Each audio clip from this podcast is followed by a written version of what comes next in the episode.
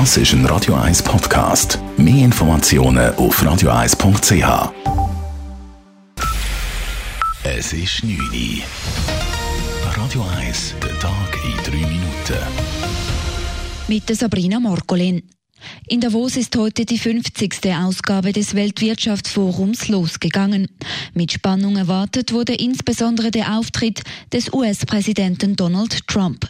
Kurz vor dem Mittag wandte er sich ans WEF-Publikum und betonte, wie gut es der amerikanischen Wirtschaft zum heutigen Zeitpunkt gehe. Die USA erlebten einen wirtschaftlichen Boom, wie ihn die Welt noch nie gesehen habe, erklärte Trump. Today I'm proud to declare that the United States is in the midst of an economic boom, the likes of which the world has never seen before. Am Nachmittag traf sich Trump mit Bundespräsidentin Simonetta Sommaruga und vier ihrer Bundesratskolleginnen und Kollegen zu einem Gespräch. Dabei seien die Themen Klimawandel, Freihandelsabkommen sowie die Vermittlerrolle der Schweiz im Iran besprochen worden, sagte Sommaruga im Anschluss. In ihrer WEF-Eröffnungsrede am Morgen warnte die Bundespräsidentin noch davor, dass die Welt brenne und dass die Feuerwehrskräfte die brennende Erde nicht alleine löschen könnten. When the world is on fire, we cannot leave the work to the firemen alone.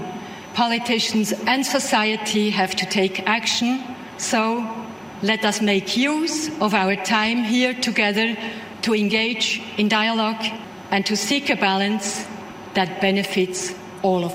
Die Politik und die Gesellschaft müssten handeln. Das WEF solle nun dem Dialog dienen, so Somaruga. Die Rosengartenabstimmung vom 9. Februar soll in letzter Minute verhindert werden. Ein Zürcher Bürger hat beim Regierungsrat einen Stimmrechtsrekurs eingereicht.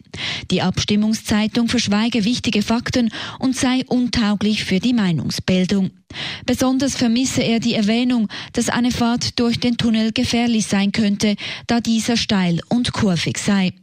In seinem Rekurs fordert der Zürcher, dass die Abstimmung in jedem Fall abgesagt wird, auch wenn sein Rekurs noch nicht rechtskräftig behandelt wurde. Darüber hat nun der Regierungsrat zu entscheiden. In den letzten fünf Jahren haben die Schweizer Banken über 8 Milliarden Franken Negativzinsen an die Schweizerische Nationalbank SNB bezahlt. Der höchste Betrag floss im letzten Jahr. Zwei Milliarden Franken haben die Banken laut einer Studie des deutschen Unternehmens Deposit Solutions bezahlt. Für die Schweizer Banken stellten diese Zahlungen eine erhebliche Belastung dar, heißt es im Bericht.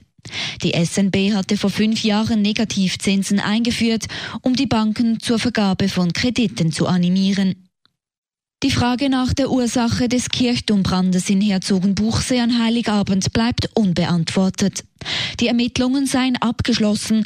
Wegen der großen Zerstörung konnte aber nicht geklärt werden, was den Brand auslöste, teilte die Kantonspolizei Bern heute mit. Möglich sei, dass ein technischer Defekt an den elektrischen Gebäudeinstallationen oder eine brennende Kerze das Feuer ausgelöst haben. Der Sachschaden, der durch die Gebäudeversicherung gedeckt ist, beträgt laut Behörden mehrere Millionen Franken. Wie die betroffene Kirchgemeinde mitteilte, seien bisher rund 30.000 Franken Spendengelder eingegangen. Radio 1, Wetter. Die Nacht gibt es teilweise ein paar Schleierwolken. Gegen den Morgen an muss auch mit Nebel oder tiefem Hochnebel gerechnet werden. Der löst sich aber im Verlauf des Tages grösstenteils auf. Außerhalb und über dem Nebel gibt es strahlenden Sonnenschein bei Temperaturen zwischen 1 und 4 Grad. Genau gleich geht es am Donnerstag weiter. Erst am Freitag wird es dann bisschen milder mit Temperaturen zwischen 5 und 7 Grad. Das war der Tag in 3 Minuten.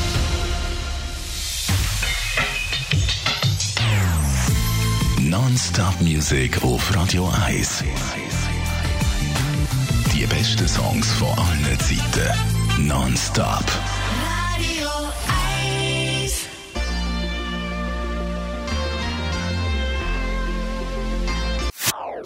Das ist ein Radio 1 Podcast. Mehr Informationen auf radio1.ch.